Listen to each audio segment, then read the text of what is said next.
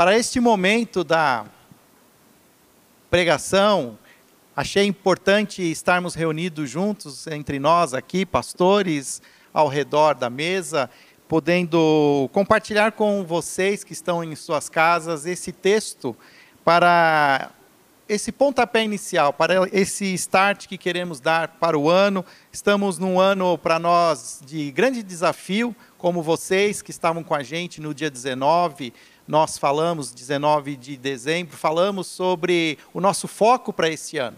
Queremos, como foco este ano, alcançar, sermos discípulos que alcançam outros discípulos para Jesus. Então teremos um grande desafio este ano e creio que esse texto de Hebreus, capítulo 10, versículo 19 até o versículo 25, pode também ser hoje para nós um, um texto para a nossa devoção. E eu quero começar lendo então esse texto.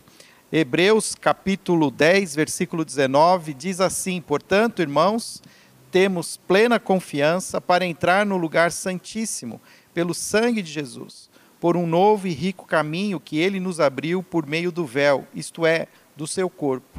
Temos, pois, um grande sacerdote sobre a casa de Deus. Sendo assim, aproximemo-nos de Deus com um coração sincero e com plena convicção de fé, tendo os corações aspergidos para nos purificar de uma consciência culpada, tendo os nossos corpos lavados com água pura.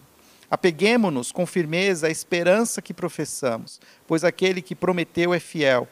E consideremos uns aos outros para nos incentivarmos ao amor e às boas obras. Não deixemos de nos reunir como igreja, segundo o costume de alguns, mas procuremos encorajar-nos uns aos outros, ainda mais quando vocês veem que aproxima-se o dia. Eu quero começar essa conversa hoje, nesse primeiro culto de 2022, trazendo esse foco que escolhemos para esse ano, esse foco de, do alcançar, de cumprir de fato e de uma maneira mais assertiva o, o chamamento de Jesus para que façamos discípulos. E eu gosto desse texto de Hebreus simplesmente porque ele vai agora trazer para os seus leitores uma palavra de encorajamento. Eu acho que nós vivemos um ano de 2021 muito difícil. Cada um de nós é, passou por alguma crise muito forte. Seja uma crise econômica, uma crise emocional, uma crise é, até mesmo espiritual física, perdemos pessoas que amávamos, e mas também é, é uma oportunidade nesse novo ano que começa de nós nos alinharmos novamente, fazermos um grande ajuste de foco e retomar a, a, as nossas atividades como igreja, mas assim com com, usando esse texto para o nosso encorajamento. Gosto como o autor ele começa no versículo 19, quando ele diz que então, irmãos, temos plena confiança de entrar nesse lugar altíssimo, ou seja, é, porque Jesus morreu na cruz por nós e derramou seu sangue na cruz, nós temos livre acesso a Deus. Então nós podemos ter confiança, podemos buscá-lo de, de, com, com coragem, né, com ousadia, inclusive, mesmo sendo nós imperfeitos, mesmo nós sendo muitas vezes assim muito aquém daquilo que Deus deseja de nós, não importa. É, eu vejo aqui um encorajamento, olha, as coisas velhas ficaram para trás, vamos seguir em frente, vamos é, buscar o Senhor de todo o nosso coração, com ousadia, com coragem, com essa confiança. E então ele vai dizer no versículo 22: Sendo assim, aproximemo-nos de Deus com um coração sincero e com essa plena convicção de fé. Então, talvez aqui, para a gente começar essa conversa, nós precisamos renovar a nossa fé. Precisamos restaurar a nossa fé em Cristo Jesus. E será fundamental nesse início de ano essa convicção de olhar e saber ver o que Deus já fez por nós e porque nós temos essa convicção, nós temos essa confiança de seguir em frente. Rodrigo, sei que você também leu esse texto e para esse primeiro momento, como é que essa palavra do autor fala para o seu coração? Eu entendo que, é, como você falou no, no, texto, esse primeiro aspecto da fé ele é importante para que a gente entenda é, sobre o que a gente está falando quando a gente olha para um ano novo que começou e o que ela, como ela se relaciona com a nossa espiritualidade. Então, a fé cristã ela não é sobre as coisas que a gente pode enxergar. Nós já sabemos disso e o próprio livro de Hebreus, que a gente está lendo aqui no próximo capítulo, vai falar sobre isso.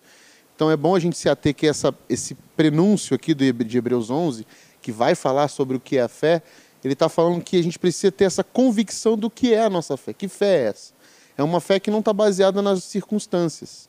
Né? Então, quando a gente vai lá para o Salmo 23, por exemplo, e o salmista fala que prepara uma mesa diante dos meus inimigos e o Senhor unge a minha cabeça com óleo, meu cálice transborda, ele está falando sobre essa fé que não são as circunstâncias que dizem para a gente como a vida é, mas é Deus que fala para a gente, a partir da nossa fé, o que é a vida. Então, diante dos meus inimigos, diante de uma situação adversa, diante do caos, diante da ruína, diante de uma situação econômica ruim, é, a gente, Deus vai preparar uma mesa para a gente, vai colocar a gente lá e nessa situação Ele vai ungir a gente, porque Ele está querendo dizer o seguinte: nah, nós somos loucos, nós vamos é, é, ficar felizes quando está todo mundo triste. Não, não é isso. Mas que não importa a circunstância, o que a circunstância está dizendo para você, importa o que Deus está dizendo para você e nessa circunstância, o que Deus vai falar para você, Ele vai fazer com que você seja um canal de bênção. Ele vai ungir você, Ele vai fazer com que o seu cálice transborde. Ou seja, diante dos seus inimigos, a sua, você, vai, você vai abençoar outras pessoas, vai transbordar uhum. através da sua fé. E essa convicção, essa convicção nessa fé cristã que não, enxerga, não olha para as circunstâncias como delineador, como definidor de, de, do status que você está, mas sim como um lugar de, de trabalho, um lugar onde eu vou exercer minha fé, é assim que a gente começa a caminhar pelo texto pensando assim, diante desse ano novo, o que me resta, o que me resta não, o que eu tenho de fazer é olhar para as coisas, é conseguir ver as coisas que eu não enxergo e ter essa convicção de que existe mais do que eu, do que eu consigo ver. Existe mais do que os meus olhos alcançam. Existe um mundo para além disso e ela está firmada naquele que é o autor da minha fé, autor e consumador da minha fé, que é Cristo. Eu vejo, eu vejo aqui os verbos né, do texto e, e eu, eu, eu creio que existe uma tentação, Alan, e eu acho que você pode me ajudar nisso, da, do, de, de, termos um medo, de termos já alguns traumas que foram, né, como aconteceu a pandemia, o ano de 2020, 2021, e então de nós acabarmos tentados a ficar esperando para ver o que vai acontecer. E o texto, ele fala que, que precisa existir de nós uma atitude de nos aproximar, de buscar, de ter essa convicção, resgatar o passado, trazer a, a memória tudo que já experimentamos e ter essa coragem de seguir em frente. E eu vejo que para nós esse ano, a, o seu núcleo, principalmente, o núcleo cidade, ele vai ser um, um núcleo para nós essencial nesse sentido, de sairmos dessas quatro paredes aqui e, e, e compartilhar essa fé com os que estão fora. Sim, eu entendo também uma coisa interessante no texto, é que o autor ele fala muito sobre acesso, porque é que ele começa, né? Portanto, irmãos, temos a plena confiança para entrar né, no lugar santíssimo, né? Porque Hebreus, o autor de Hebreus, ele realmente ele pega, né?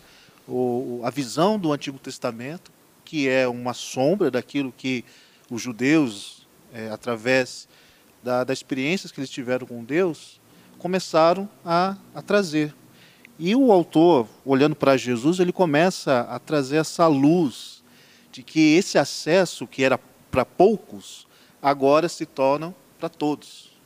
Eu acho isso muito interessante, porque realmente a pandemia, mesmo que nos trouxe, ah, assim, vamos dizer, é, vamos dizer assim, não conseguimos sair, ficamos presos, mas ao mesmo tempo nós tivemos acesso a, a, não aos nossos medos, mas também às soluções que nós, como seres humanos, podemos ter. E através desse texto, nós podemos ver que a igreja também ela se mobilizou através de duas coisas: da confiança em Deus e também da perseverança. Porque ah, todos, to, todos esses elementos nós passamos, né, de, de desafios, de perca de emprego ou de perca de outras de pessoas, né, de entes queridos e de situações que estavam no nosso controle agora não estavam mais, é, nós começamos a perceber que a, a nossa confiança tinha que ser mais ainda em Deus. E a gente agora tem que entender que precisa se perseverar naquilo que Deus tem para nós, como filhos amados de Deus e salvos em Jesus. E essa é a consciência de que a, a, a pandemia não, não trouxe somente isso, mas ela, ela veio para trazer para nós essa direção de que nós precisamos entender que o acesso que Deus nos deu é para todos. Eu acho que eu concluo com isso, entendendo essa parte é, sobre esse acesso. Eu, eu gosto né, de olhar o texto com, com essas três partes. Eu acho que essa primeira parte que a gente está falando é essa convicção, é, é a fé em Cristo, que o Cirilo também, como pastor do Núcleo Nova Geração, sabe que fé é a palavra-chave para a nova geração que nós temos uma nova geração que também ela precisa ser aquecida pela sua fé em Cristo. É uma geração que eu às vezes ela até é menos perseverante. É, eu, eu tenho sentido ah, que temos um grande desafio com a nova geração esse ano de trazê-los para para no, os nossos desafios, para eles serem parte disso. Cirilo, fala um pouco para mim como é que você, à luz desse texto, você vê a nova geração.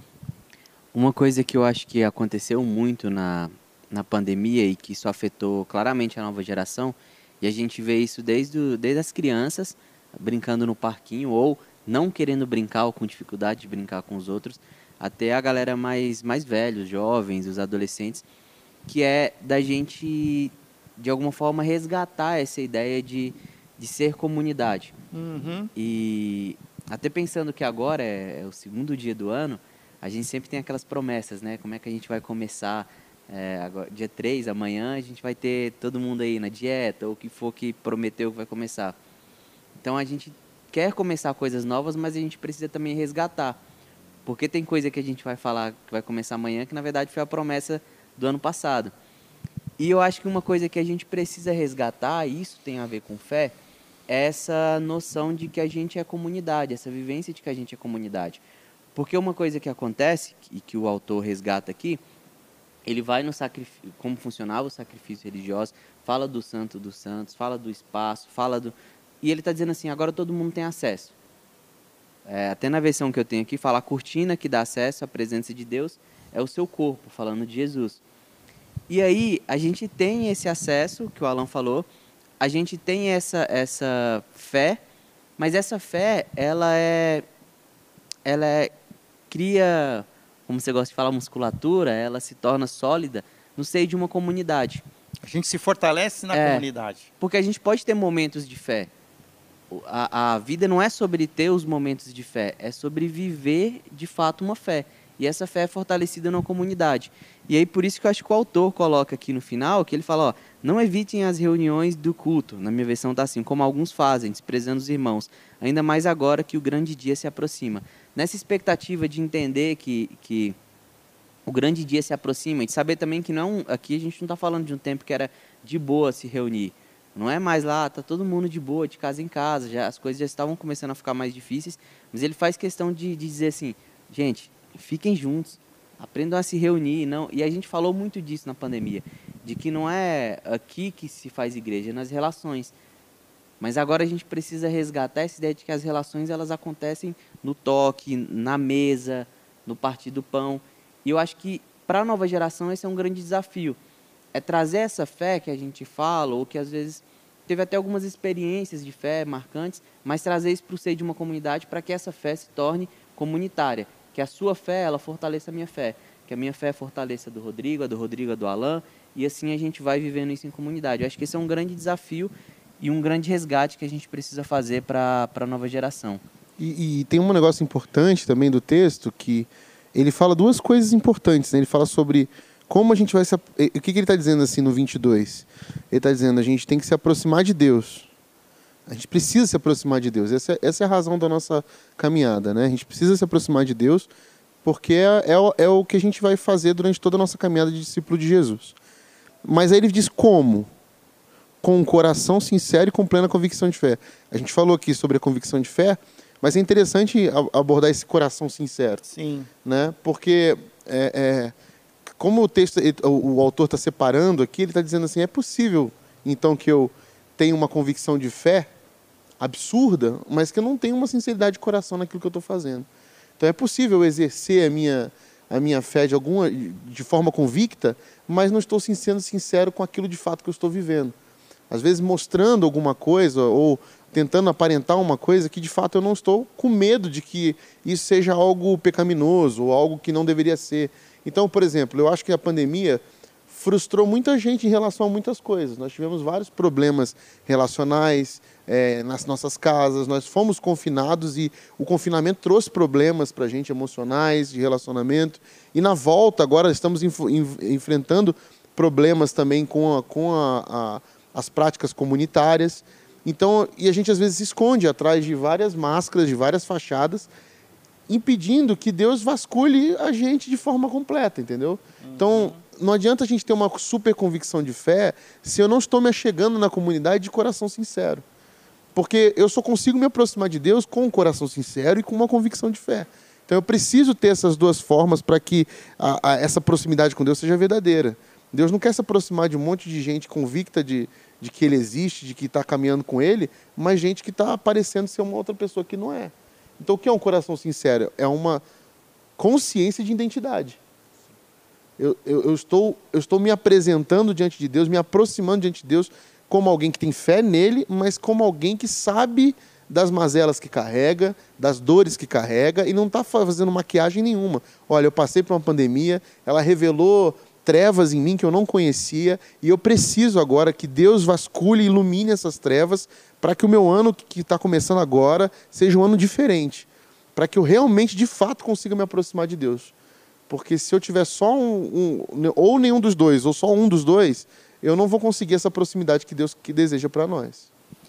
É, quando você fala sobre essa questão do, do coração sincero, eu sempre lembro de, do rei Amazias, né, em 2 Crônicas 25, que quando você começa a ler as histórias do rei de Israel, é, é interessante, né, porque a um era é, seguia o coração de Deus, o outro se desviava, o outro, né, você, então você vê um direcionamento do coração do rei para ver se seria para o mau caminho ou para o bom caminho.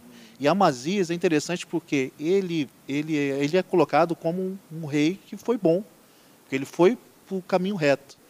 Só que tem uma vírgula ali, ele fala assim, mas não com sinceridade de coração. Ou em outras versões ele é fala... fundamental. É. Que, então eu creio que uma primeira lição que a gente pode tomar e um desafio para esse nosso ano é essa busca por Deus uma busca não só, como a, o Rodrigo alerta, que, que é uma busca que a gente faz. Como é que está aqui o texto? Não estou achando aqui agora. O 22. Assim aproximemos-nos é de Deus. Não só com, com plena convicção de fé, né, como você falou, mas também com coração sincero. Que eu creio que essa é o nosso primeiro desafio esse ano, essa busca por Deus de abrir os nossos corações sem religiosidade, sem máscaras, sem, é, sem é, tradições até mesmo mortas. Né? Eu acho que essa pandemia também já nos mostrou aquilo que devemos deixar para trás e como nós podemos ser, né, ter uma espiritualidade mais leve, mais assertiva e, e, e fazer essa busca. Eu estou propondo para esse ano, inclusive, algumas vigílias. Eu acho que a gente fez alguns exercícios no ano passado, com duas vigílias, e foi bem interessante. Foi uma no começo do ano e uma praticamente no fim do ano. E eu olhando, eu falei assim, eu acho que nós precisamos fazer mais disso precisamos ter mais esse exercício, dessa busca de inserir na nossa agenda um tempo de oração comunitária. Né? Então, a vigília mesmo, né? às nove da noite até a meia-noite, não é muito tempo, mas onde a gente vai constantemente de um, e intercaladamente, em certos, né, bimestralmente, se for o caso, mas a gente constantemente ter esse tipo de exercício de piedade, de busca, né, de entrega. Eu acho que isso é fundamental. Porque, se, de novo, voltando para o nosso objetivo, nós, antes de alcançarmos as outras pessoas, nós precisamos permitir sermos alcançados. Né? Renovar a nossa esperança, nossa fé. Renovar a nossa fé. Porque agora vem a segunda palavra importante, que é a esperança. Né? Quando ele fala, então, aqui no versículo 23, apeguemos-nos com firmeza à esperança que professamos, pois aquele que prometeu é fiel. E aqui, o que, que ele prometeu? Aqui ele está se referindo a Jesus Cristo. Que a nossa esperança é na volta do Filho de Deus, é na volta do Senhor Jesus. A história, ela, ela não se define por algum movimento histórico aqui, né, no, no nosso chão, mas eles, a história se define com a vinda de Jesus Cristo. E essa é a nossa expectativa. Nós precisamos, nesse ano, também ter essa, essa visão de futuro, essa, essa visão de futuro escatológica. Que o que nós estamos aqui construindo, nós estamos aqui construindo a eternidade, para quando Cristo voltar, nós reinarmos com Ele. Né? E acho que é isso que faz essa esperança de saber que no fim é, existe uma, uma promessa que essa esperança não, é, não pode fazer a gente ficar parado. Essa esperança tem que fazer a gente se mover. Porque por sabermos do, do que há de vir, a gente faz acontecer no agora. A gente vive com essa fé e com essa, com essa fé que faz a gente se movimentar, que faz a gente se engajar, que faz a gente querer mudar as coisas, porque a gente sabe que no final, o final já está lá ele vai voltar, ele vai nos levar, ele está preparando o lugar. A gente sabe disso. Mas no agora, esse, esse saber, essa fé, ela tem que se manifestar com o que o texto vai falar também, com essas boas obras. A continuação do texto ele vai falar da gente fazer a, as boas obras, a gente se apoiar para fazer isso. E até com a iminência da volta de Cristo, isso traz para nós um, um desafio de que ainda muitos ainda que não tiveram esse encontro pessoal com Jesus, não passaram por esse despertar espiritual, né? Eu tenho olhado para minha família, pessoas que estão ao meu redor que vivem de uma maneira aquém do Evangelho, né? Como eu renovo o meu coração com, a, com a, a palavra de Deus, eu vejo quanto que eu ainda tenho pessoas que estão ao meu redor que ainda buscam fontes, fontes de águas que é, turvas, que não, não saciam a sede. É, então, a gente vive momentos difíceis, momentos de, de caos, mas nós temos uma esperança. A esperança que o rei vai voltar. E às vezes eu vejo quantas pessoas que nós amamos que ainda continuam com falsas esperanças, falsas esperanças políticas, falsas esperanças econômicas, falsas esperanças, é, sei lá, é, financeiras, né? E, e, na verdade, a nossa esperança é em Jesus Cristo, é na volta do Rei Jesus. Né? E, e eu acho que isso, de novo, eu acho que isso tem tudo a ver com esse nosso começo de ano.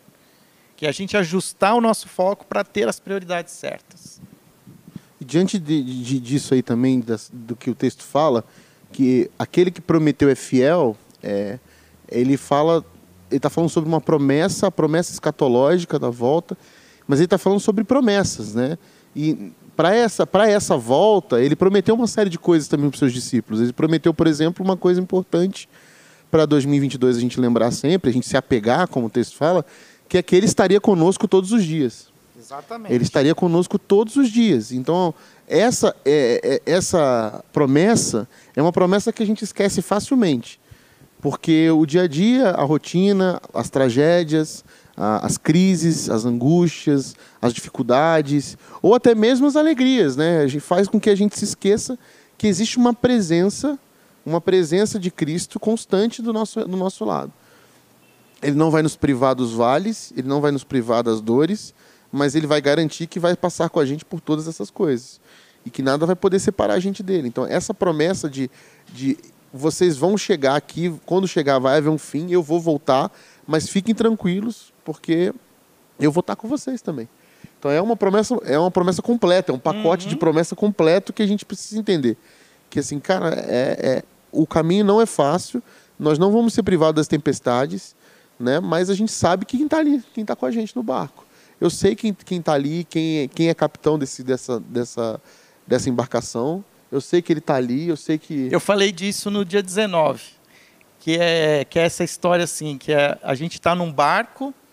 Eu lembrei muito da, daquela pesca mortal lá. Nós estamos num, num navio, no meio de um oceano é, tempestuoso, não tem nenhuma é, probabilidade dele melhorar, mas a gente tem que seguir em frente. É. Né? E aí ele fala, apeguemos-nos, né? Esse é o verbo.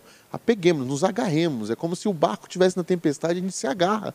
Se agarra com, com o que, que faz no, no meio da tempestade, num barco? A gente se agarra a alguma coisa, cada um segura uma corda, segura o mastro, segura, se apega nesse barco, por quê? Porque esse barco é um capitão é Jesus, então ele vai e está lá. Ele está lá. E, e, e, a, gente, a gente fica com essa impressão de que às vezes a gente se apega a outras coisas, né? como você falou. E a gente não está se apegando na coisa que ele prometeu para a gente, que é eu vou estar com vocês. É Entendeu? o que primeiro Pedro fala, a esperança viva. É uma esperança que é, você pode se apegar a ela, porque ela é, ela é verdadeira. É, é fiel, ele é. é fiel. Se ele é fiel, vai, vai nessa, essa é a rocha. Né? A, a, a parábola da, da, da, casa sobre a rocha, a casa sobre a areia, a grande diferença é a rocha. Né? E a grande mensagem é a obediência. Então qual é o lance? As duas casas vão passar pela tempestade né? As duas casas, só que essa casa aqui, ela escolheu se apegar, né? Se apegar, ser construída na rocha. Ela fez um movimento de obediência. Ela ouviu as palavras que Jesus falou, ela ouviu o que o mestre falou e entendeu e praticou. Então colocou em prática quando se apegou à rocha. Eu vou construir em cima da rocha, porque é isso que então eu vou me apegar. Porque eu sei que a tempestade vai vir para todas as casas.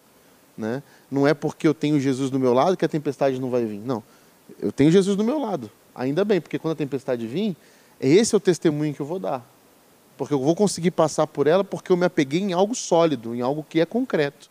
Né? Então, às vezes a gente fica pensando assim: o que é que eu. Qual é o maior testemunho que um cristão pode dar? E a gente às vezes acha que é o sucesso no, na lógica desse planeta, desse mundo. O sucesso na lógica desse mundo é a prosperidade financeira, é o sucesso com influência, sou um influenciador, eu sou um cara famoso, que tem muitos seguidores, que alcançou várias camadas do poder político, poder... É, a gente às vezes confunde essa lógica do sucesso, né? de estar nesse ponto de, na, com a lógica do que é a lógica do reino, do testemunho do reino. Enquanto o testemunho do cristão verdadeiro, que mais chama atenção, é que como esse povo consegue passar pelas tempestades, e ainda assim ter esperança. Como a gente consegue passar e não ficar desesperado, não cair na, na, na, na, no, no, na escuridão de achar que esse mundo já jaz no maligno e já era. Não, a gente sabe que o mundo jaz no maligno, a gente sabe das tempestades, ainda assim a gente alimenta a esperança. Se o texto fala de fé, fala de esperança, também fala de amor. O verso seguinte, 20, 20, conta aqui, ó, 24, diz assim: Consideremos uns aos outros para nos incentivar ao amor e às boas obras.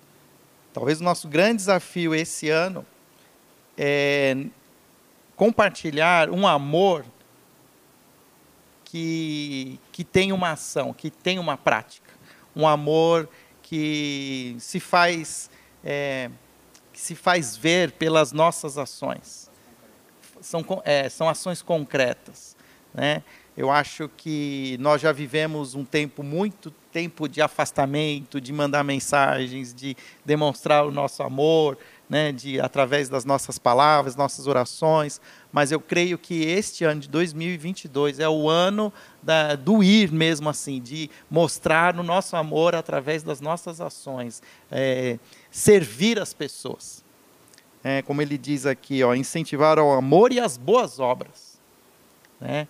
Então, eu estou muito animado com esse ano. Eu acho que sim, nós temos um, um campo pronto para ser né, semeado e trabalhado, porque é, é aquilo que, assim, o, nós estamos na, na, no barco, na tempestade, mas tem muito peixe nesse mar.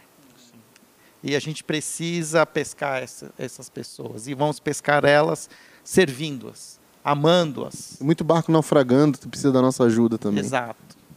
É, na verdade, até anotei uma, uma frase aqui, talvez até uma comparação. Na verdade, quando nós estamos no caos, né, ah, se levantam os intercessores. Né, e os intercessores são aqueles que vão fazer o movimento de Deus é, vir à tona. Né? Então, é, nesses, nessas, nesses tempestades, nesses, ah, nessas chuvas né, que, que nós vamos passar, com certeza, no ano 2022, que vai vir o caos, ah, é levantado um coração de intercessão. Né? O intercessor que é aquele que se coloca diante de Deus, é aquele que, que chora, aquele que se derrama na presença de Deus, mas também se coloca também como um, um, aquele, aquele que vem tapar as brechas. Né? E assim, a partir disso, a gente começa a ver o movimento da igreja dando a resposta a isso. Uhum. O, e eu vejo, assim, né, o texto ele é muito rico. A gente podia ficar aqui discutindo uh, tem muito, muitas horas. Ele, ele tem muitos imperativos. E é interessante que, olha só, que é, parece ter um paradoxo para nós aqui hoje, que ele diz lá, e consideremos uns aos outros para nos incentivar ao amor e às boas obras, e o próximo imperativo, não deixemos de nos reunir como igreja, segundo o costume de alguns, mas procuremos encorajar-nos uns aos outros, ainda mais quando vocês veem que se aproxima o dia. Então hoje nós não estamos nos reunindo, nós estamos nas nossas casas, estamos assistindo esse culto no conforto do nosso lar, mas nós precisamos entender que isso deve ser uma exceção. Faz parte da, da nossa prática de igreja o, o estarmos juntos, a, a comunhão, os encontros, encontros em pequenos grupos, encontros aos domingos. Eu percebi que esse ano que passou, na nossa retomada, é, uma, assim, uma, muita gente vindo para a igreja, mas vem uma vez, não vem outra. E eu acho que a gente precisa ser mais. É, ver, ver, o que ele está dizendo mesmo aqui. Olha, não, a gente não pode deixar de se reunir. Né? Nós temos até a oportunidade de escolher o culto, um culto da manhã, um culto da noite. Né? Não temos feito aqui uma, uma regra de, olha, você precisa estar no do, domingo o dia inteiro conosco, mas escolha um culto. Porque isso faz parte desse encorajamento, desse aquecer do coração. É um exercício, né? uma disciplina espiritual, a intencionalidade de ir à comunidade, de ir se colocar vulnerável, se colocar é, disposto a ser afetado pelo, pelo encontro, pela e é, é sobre isso que ele vai fazer essa divisão, a última divisão, a gente falou sobre fé, a gente falou sobre esperança e a gente vai falando sobre amor. E o engraçado é isso, que no texto, engraçado e interessante, né? Que no texto, quando ele fala sobre amor, ele vai falar sobre o encontro. Encontros. O encontro comunitário, né? Ele, vai, ele percebe, o autor de Hebreus percebe que há uma dificuldade do povo em se encontrar comunitariamente, né? E ele fala, não deixem de se reunir, porque é, está aí, nessa prática, nessa intencionalidade de ir ao encontro, de participar dos pequenos grupos, dos, das celebrações, de participar da, das mesas, né, das, dos papos nas mesas, que está a prática do amor. É onde a gente vê o amor ganhando concreção, né, que você falou no início. Uhum. É, a partir desses encontros, a gente vê o amor se manifestar. E, novamente, a gente precisa lembrar que o amor para nós cristãos, ele não é um sentimento, ele não é uma escolha, ele é uma pessoa. Né? Deus é amor, é a pessoa de Deus manifestada nos encontros. Então, quando a gente fala assim, ah, é aí que o amor acontece, a gente está dizendo, é aí que Deus se manifesta. É nesses encontros coletivos. Ah, Deus te alcança onde quer que você esteja hoje, te alcança. O Espírito Santo está lá para isso. Mas a manifestação visível divina está na presença no encontro coletivo. É isso que 1 João 4,12 vai falar. A gente não, ninguém jamais viu a Deus, mas quando a gente se ama, o amor de Deus permanece em nós, ou seja, o próprio Deus permanece em nós e é aperfeiçoado. E o nosso amor é aperfeiçoado por causa dele. Então a manifestação presente, concreta de Deus se faz nos encontros, nas, nos encontros coletivos, na, na manifestação da comunidade e, e, e na manifestação do, da intencionalidade de se encontrar. É aí que surgem as intenções de, de abençoar outros, é aí que surgem os projetos, é aí que surgem as ideias de como nos reunir, de como nos encontrar para abençoar cada vez mais gente, abençoar cada vez um número maior de pessoas. Então, para você que está em casa, hoje é uma exceção. Semana que vem, dia 9, nós estaremos aqui nos cultos às 10h30 e às 18 horas e vamos celebrar a ceia do Senhor. Teremos a nossa primeira celebração de ceia do ano e a sua presença será um motivo de grande alegria para nós. Vamos nos encorajar frequentando os nossos, as nossas celebrações dominicais, porque isto é o que Deus espera de nós. Para concluir, então, nós estamos entendendo que precisamos buscar a Deus pela fé, precisamos esperar por Cristo com esperança e encorajar uns aos outros com amor. Três ações, três exortações que nós podemos acolher para esse início de ano de 2022, que faz que tem faz é, tem todo sentido para nós como igreja, que queremos ser essa igreja de fé, esperança e amor. Uma última palavra de cada um de nós para terminar este esse tempo, uma, alguma coisa do nosso coração Alain. A, a questão de, de nós perseverarmos. É, essa é a palavra que tem no meu coração. É, de tudo que nós vivemos no ano 2021, dos desafios que nós estamos vendo para 2022, a, que essa palavra venha, venha ser algo no nosso coração, mas passando para a nossa mente, depois passando para as nossas atitudes. É perseverar na oração, perseverar no, na vida devocional e também perseverar é, na, no agir diante da comunidade, diante da cidade. Eu acho Amém. que eu vou de, de comunhão. Acho que eu estou muito com, com isso na cabeça e recentemente eu estava tomando um café até aqui na igreja, no final de uma celebração, e algumas pessoas que cresceram aqui é, contando histórias da época de, de quando acampamento, de quando era tinha outra programação, de quando eram adolescentes. E aí eu fiquei pensando né, na nova geração, como que vai ser para as crianças, para os adolescentes daqui 10 anos, daqui 15 anos, se eles vão ter essa essa vivência de ter tido comunhão, de ter tido essa experiência de comunidade e que isso sejam memórias boas. Porque quem contava, contava como quem sente saudade, como quem, quem resgata essa memória e traz esperança. Então acho que essa é, é uma coisa que está muito na minha cabeça. Assim. Amém. Rodrigo. Eu vou de. Difícil depois que os dois já falaram, pegar emprestado. Mas eu acho que juntando o que o Alan e o Cirilo falou, eu quero buscar aquela palavra de de encorajamento no sentido de memória. Nós precisamos trazer a memória que nos dá esperança. Então a gente precisa lembrar das nossas convicções de fé, quem é o nosso Deus e para que Ele nos chamou. Então, é, nossa fé, quem é o nosso Deus e para que Ele nos chamou. O que tem a ver? A nossa convicção de fé, a nossa esperança de quem é o nosso Deus, esperar e por quem a gente está esperando, né? Por isso saber quem é o nosso Deus e a nossa a nossa reunião comunitária, a nossa prática de amor que ganha concreção. A gente precisa trazer à memória aquilo que nos dá esperança. O que foi que deixamos pelo caminho que precisa ser resgatado? O que, deixou, o que ficou para trás que a gente precisa é, ressignificar? Porque a vida tem que ser escrita por aqueles que são discípulos da vida verdadeira, que é Jesus Cristo. Então, nós precisamos mostrar para esse mundo que existe uma esperança, existe uma vida verdadeira e o amor que é uma pessoa. Para isso, a gente precisa estar tá com a nossa memória bem fresca. No Antigo Testamento, Deus mandava o povo toda hora construir memoriais, uhum. porque Deus sabia que a gente tinha memória fraca e memória ruim. Então, talvez o maior memorial que a gente tem hoje é a nossa experiência com Deus, baseada em tudo aquilo que a gente construiu até aqui. E a gente precisa trazer e levar isso adiante.